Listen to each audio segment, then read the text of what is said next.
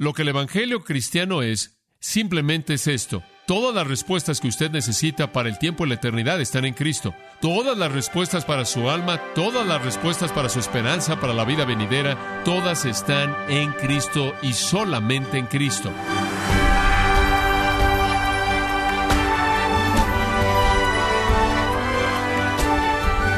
Le damos la bienvenida a esta edición de su programa Gracia a vosotros con el pastor John MacArthur. El apóstol Pablo advirtió a la iglesia de Colosas que la filosofía, el legalismo, el misticismo y el ascetismo atacan la simplicidad y la suficiencia de Cristo. Él los instó a mantener la guardia en alto. Pero ¿cómo puede el cristiano prevenir los ataques de estos peligrosos enemigos? Bueno, John MacArthur nos muestra que la base de todo es entender el principio de la suficiencia de Cristo en todas las cosas.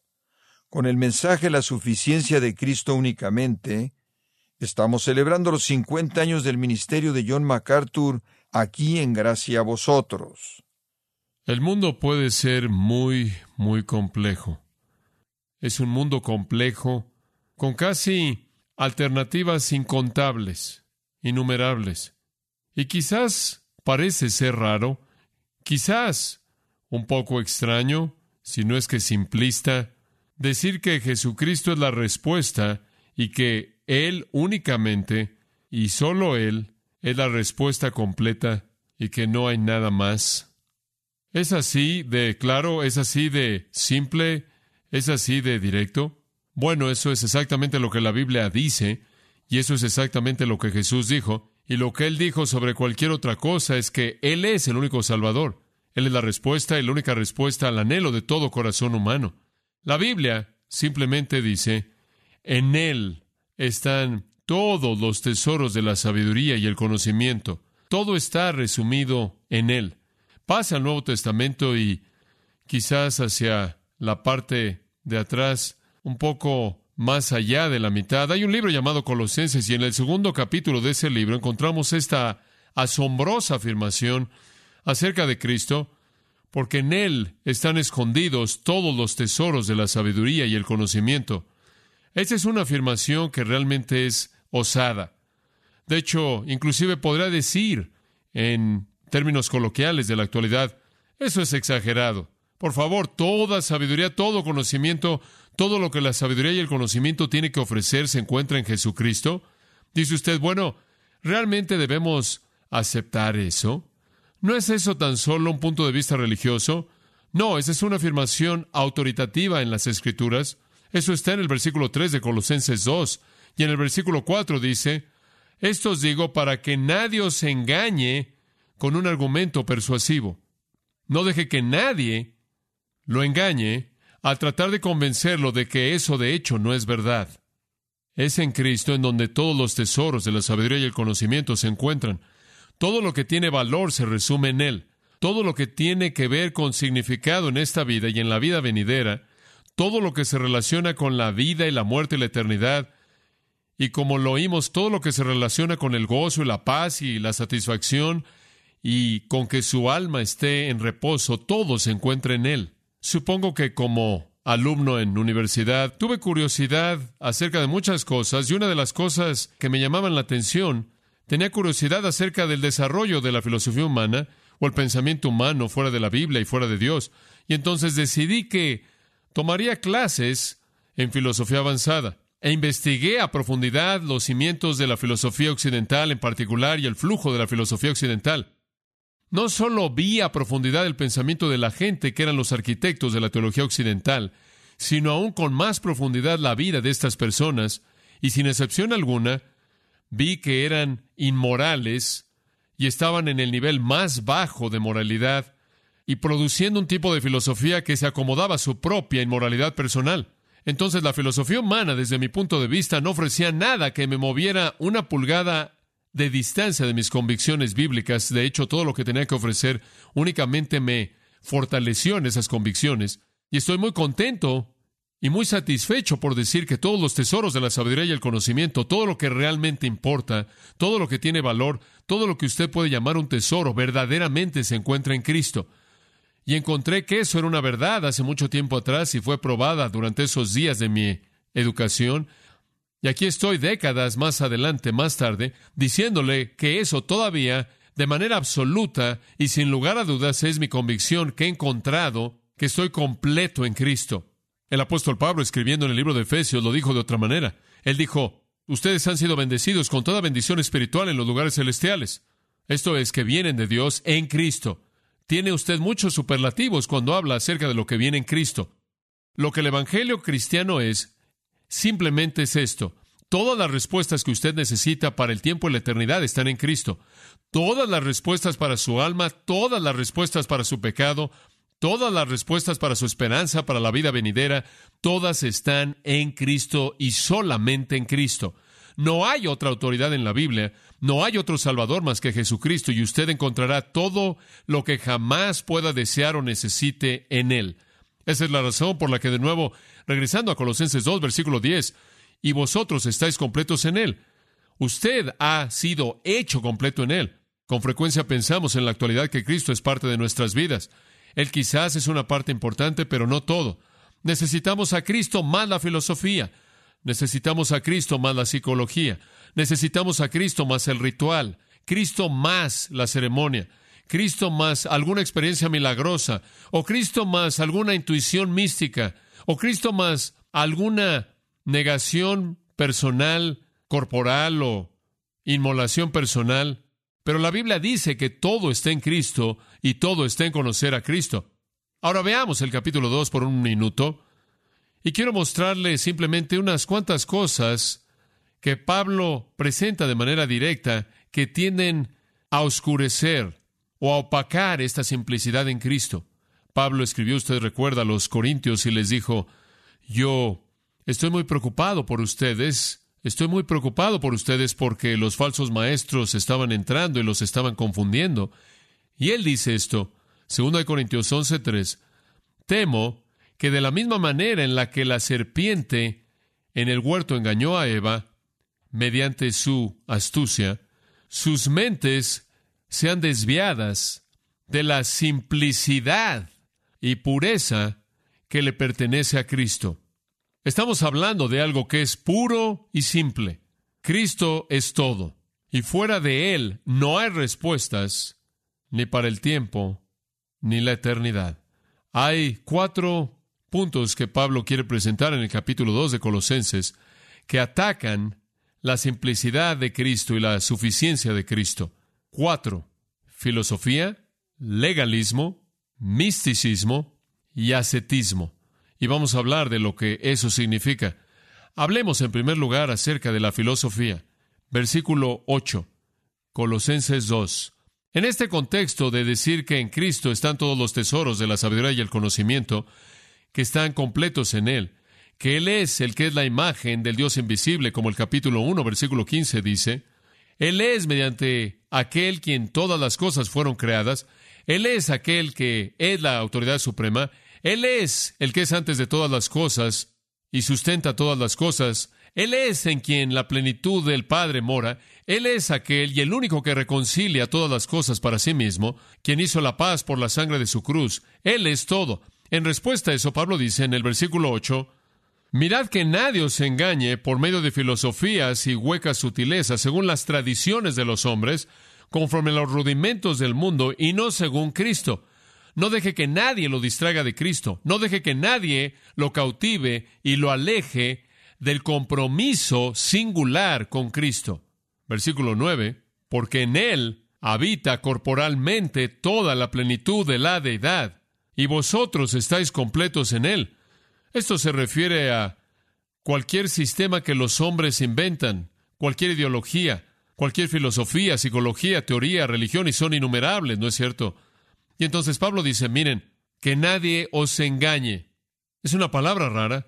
Sulagogueo significa cargarlo como botín. Sula es la palabra botín, tesoro. Ogo es llevar. No deje que nadie lo arrastre, lo lleve cautivo. Era usada en escritos griegos más tarde. Era raro encontrarla en tiempos bíblicos, pero fue usada en escritos griegos más tarde para referirse a secuestrar, a saquear una casa, a seducir a una mujer o llevarse cautivo a personas en una guerra. No deje que nadie secuestre su mente, secuestre su alma, lo seduzca a usted o lo saquee mediante filosofía, el estudio de la sabiduría, razón humana. No deje que nadie lo aleje de Cristo mediante puntos de vista, cosmovisiones, maneras de ver la vida, valores, moralidad, principios que vienen de la sabiduría humana. Él dice, esta filosofía es engaño vacío. Usted podrá leerlo de esta manera. Miren que nadie lo seduzca, lo saque, robe su alma a través de la sabiduría humana, inclusive engaño vacío. La filosofía es engaño vacío. ¿Por qué? Porque el versículo 8 dice, es según las tradiciones de los hombres, es humana. Lo único que va a encontrar en una fuente humana es sabiduría humana. Y la sabiduría humana no trasciende el tiempo y el espacio. No están en sus dimensiones. Vivimos en una caja, una caja de tiempo-espacio. Estamos aquí adentro, pegándonos dentro de la caja, y llegamos a todo tipo de conclusiones. Pero nunca nadie sale de aquí y Dios está afuera. La única manera en la que jamás llegaremos a conocer a Dios no es porque algunos de nosotros podamos salirnos a través de algún agujero en algún lugar y digamos, oh, sabe una cosa, aquí está Él. No va a pasar. La única manera en la que jamás podemos conocer a Dios es si Dios invade la caja desde afuera, y así fue. Él nos dio una revelación en las Escrituras y después Él nos dio una revelación en carne humana, Jesucristo, y ese es Dios irrumpiendo en nuestro mundo. ¿Qué va a descubrir de la filosofía? Con frecuencia he dicho esto acerca de la filosofía. La filosofía es la búsqueda de la verdad, pero nunca la encontrará. Si ellos la encontraran, la clase se acabaría. Se acabaría. Entonces tiene un título por buscar. Es inadecuado. No puede llegar ahí, de aquí. Él añade, conforme a los rudimentos del mundo.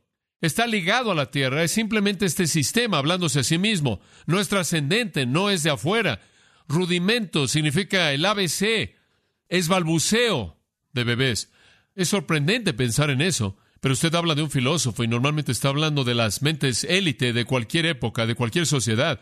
Aquellos que son los filósofos normalmente son considerados como las grandes mentes. Usted sabe, la gente que se dispara en la prueba del coeficiente intelectual, los genios que piensan en niveles de complejidad que nos sacuden, nos asombran a la mayoría de nosotros. Pero la verdad es que no importa lo inteligente que sean, no importa lo capaces que son al procesar información y retenerla en sus cabezas y analizarla y llegar a conclusiones, pueden sorprendernos con eso, todavía están en la caja y no es nada más que el ABC del mundo en un sentido. La filosofía no avanza al hombre, sino va en el sentido contrario, lo lleva hacia atrás, lo mantiene continuamente incrementándose en su nivel infantil. Así que cuidado con la filosofía. Hay un segundo asunto aquí, y si pasa al versículo 16, voy a hablar de este por un minuto. Aquí hay otra cosa que se entromete en esta simplicidad de conocer a Cristo.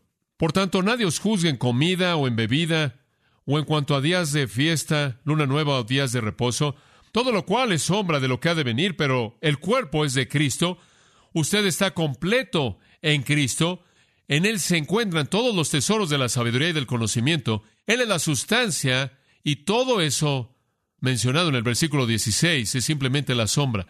De lo que Él está hablando aquí es acerca de la religión externa. De lo que él está hablando aquí es acerca de la ceremonia, el ritual. Y digo, es característico de la religión que tiene sus rituales. Fue una característica del judaísmo al cual Pablo se está dirigiendo primordialmente.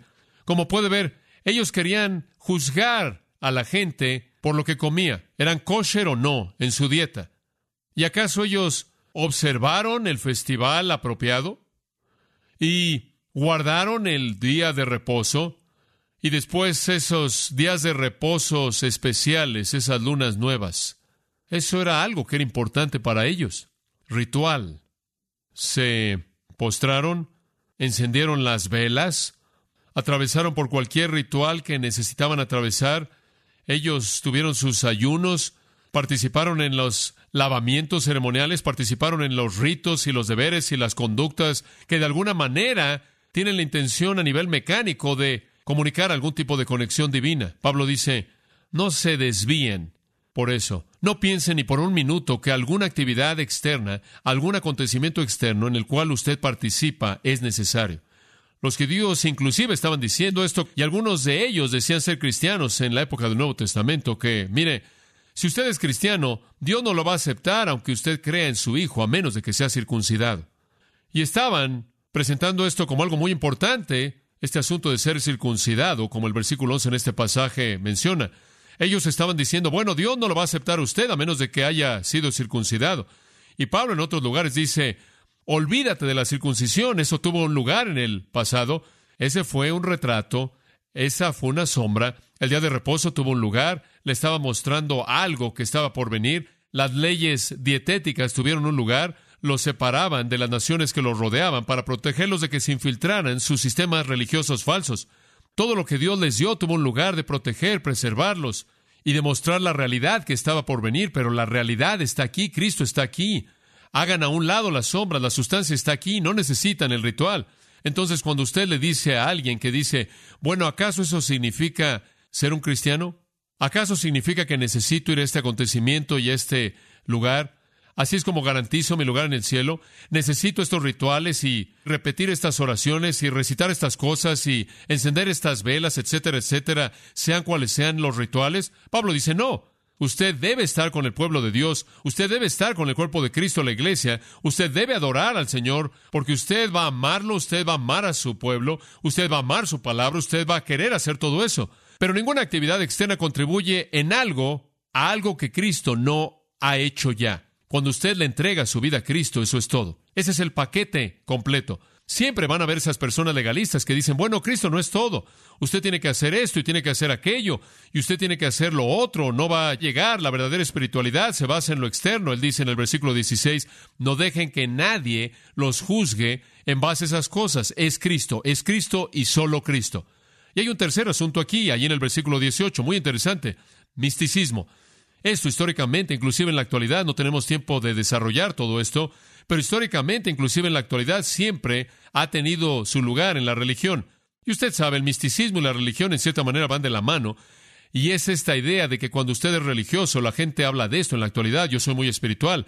¿Oye usted a la gente decir eso? Soy muy espiritual, realmente trabajo, cultivo mi lado espiritual.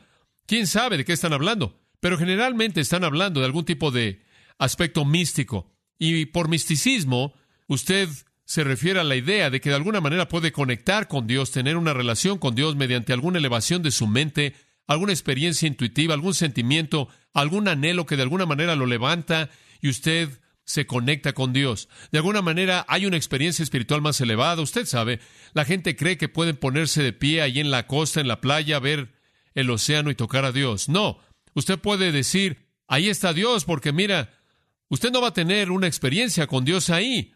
Algunas personas creen que cuando ven la belleza o sienten la brisa o se meten al bosque están sintiendo a Dios. No, simplemente están sintiendo la brisa. Entonces él dice en el versículo 18, nadie os prive de vuestro premio. Como puede ver, la gente quiere atacar la verdad, la simplicidad en Cristo.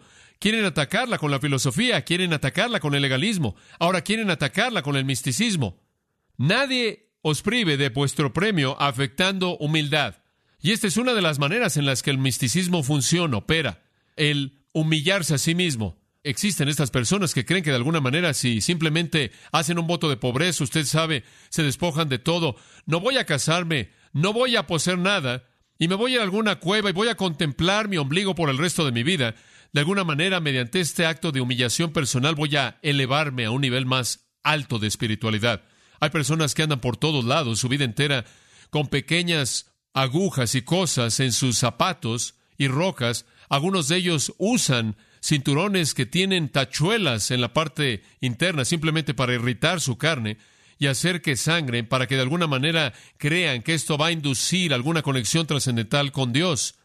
Y hay aquellos que se involucran en adorar a ángeles. Y después están esas personas, no solo ángeles, pero el versículo 18 dice, quienes se aferran a visiones o cosas que han visto, revelaciones secretas, y sin embargo, tiene un movimiento entero de personas en la actualidad que se aferran a sus supuestas visiones, sus supuestas revelaciones secretas, sus viajes al cielo, sus visiones de Dios, sus encuentros con Jesús, encuentros con ángeles. Pablo dice, ¿saben una cosa? Eso los roba, los defrauda. Ese es lenguaje fuerte. Manténganse alejados de eso. Eso va a robarle su vida espiritual y su recompensa. ¿Por qué?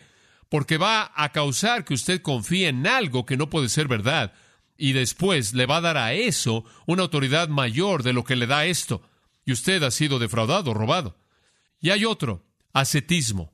Esa es una palabra que usted no oye, que se usa mucho, ascetismo. Esto me lleva de regreso a algo que dije antes. Pasa el versículo 20. Si habéis muerto con Cristo a los principios elementales del mundo, si usted, permítame decirle lo que pasó cuando vino a Cristo, usted muere este mundo, usted, digo, se acaba.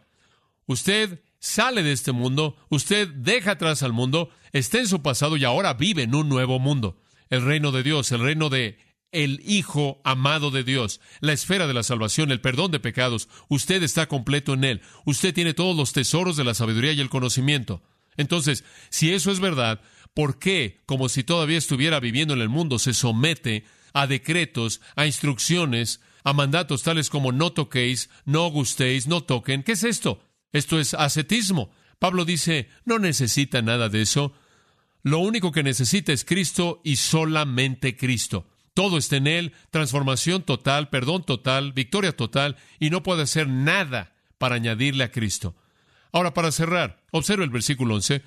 En Él también fuisteis circuncidados con la circuncisión hecha sin manos, al quitar el cuerpo de carne por la circuncisión de Cristo.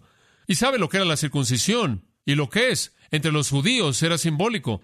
Indicaba que necesitaban ser limpiados. Necesitaban ser limpiados.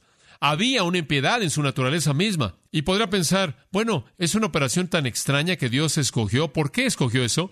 Porque apuntaba a lo miserable que es el hombre de la manera más dramática. Si usted quiere entender que somos pecadores, ¿cómo va a entender eso? Bueno, podrá decir, podemos oír lo que usted dice y sabemos que va a manifestar pecado cuando hable. Podemos ver lo que va a hacer y que va a pecar cuando usted hace cosas. Bueno, pero podría usted guardar su boca, ¿verdad? Si quisiera. Usted podría estar con alguien mucho tiempo y quizás pueden guardar su lengua y realmente no sabría lo pecaminosos que son. Podría estar con alguien y si usted está ahí, si ellos supieran que usted está ahí, quizás no conducirían sus vidas de una manera pecaminosa. Pero si usted realmente quiere saber lo pecaminoso que somos como seres humanos, entonces solo tiene que ver una cosa, y eso es el tipo de hijos que producimos, ¿verdad? Pecadores y pecadores y pecadores y pecadores y pecadores y pecadores. La ilustración más profunda de la pecaminosidad humana es lo que reproduce. Y ese era el punto de la circuncisión. Dios simplemente estaba diciendo, necesitan una limpieza en la raíz más elemental de la naturaleza humana.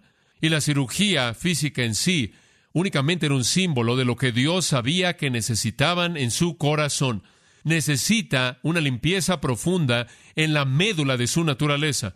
Y eso es lo que Pablo está diciendo. Recibimos eso cuando venimos a Cristo, una circuncisión real, la remoción, esto es maravilloso. Se quita el cuerpo de carne, se quita ese poder condenador de la carne. También cuando venimos a Cristo somos sepultados, versículo 12 dice, con Él en el bautismo. Esto no está hablando de agua, el agua simboliza eso, pero fuimos sepultados con Él literalmente en su muerte. Morimos con Él en la cruz y resucitamos con Él, dice. Y el versículo 13 lo explica de otra manera. Solían estar muertos en sus transgresiones y en la incircuncisión de su carne, pero Él los hizo vivir y Él ha perdonado todas sus transgresiones. Se acabó, usted ha venido a Cristo. Eso lo lleva a través de la tumba. Lo viejo muere, usted resucita en una nueva vida. Todo lo pasado se acabó, todos sus pecados son perdonados y usted tiene un nuevo deseo justo. El versículo 14 añade, Él canceló el certificado de deuda que consistía de decretos en contra de nosotros, que era hostil contra nosotros, y lo quitó y lo clavó a la cruz. ¿Sabe una cosa? Cuando ellos clavaban un criminal a la cruz, ellos colocaban el crimen en la cruz. En la parte de arriba de la cruz ellos colocaban el crimen y entonces todo el mundo sabía por qué era ejecutado. Y cuando clavaron a Jesús en la cruz, Pablo dice, escribieron sus pecados ahí y lo cancelaron porque la paga fue pagada. Satanás tampoco tiene poder sobre usted. Versículo 15, porque Cristo desarmó a los principados y a las potestades, refiriéndose a los poderes demoníacos, triunfando sobre ellos. Usted viene a Cristo, usted recibe el perdón de pecados, usted viene a Cristo, usted recibe una nueva naturaleza, una nueva disposición, un nuevo corazón que ama la justicia. Usted viene a Cristo y usted muere al pasado y resucita una vida nueva. Usted viene a Cristo y usted es liberado del reino de las tinieblas y es llevado al reino de su amado Hijo. Usted viene a Cristo y usted literalmente viene a la verdad que trasciende, la verdad que usted no encontrará en ningún otro lugar fuera de la palabra de Dios, inclusive esta verdad. Nunca la entenderá hasta que el Espíritu de Dios establezca su residencia en usted y se vuelva su maestro, y entonces conocerá las cosas profundas de Dios. Todo está en Cristo. Toda la verdad, toda la sabiduría, todo el conocimiento, todo el entendimiento, toda la paz, todo el gozo, todo el valor, toda la satisfacción, todo el propósito, toda la liberación, toda la fortaleza, todo el consuelo y toda la esperanza eterna están en Cristo. Tenerlo a Él es tenerlo todo. No tenerlo a Él es no tener nada. La Biblia llama a esto las riquezas inescrutables de Cristo, y de hecho lo son.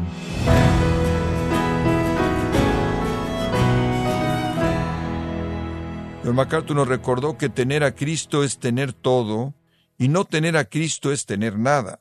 Todo lo que el creyente necesita para existir se encuentra en la suficiencia de Cristo.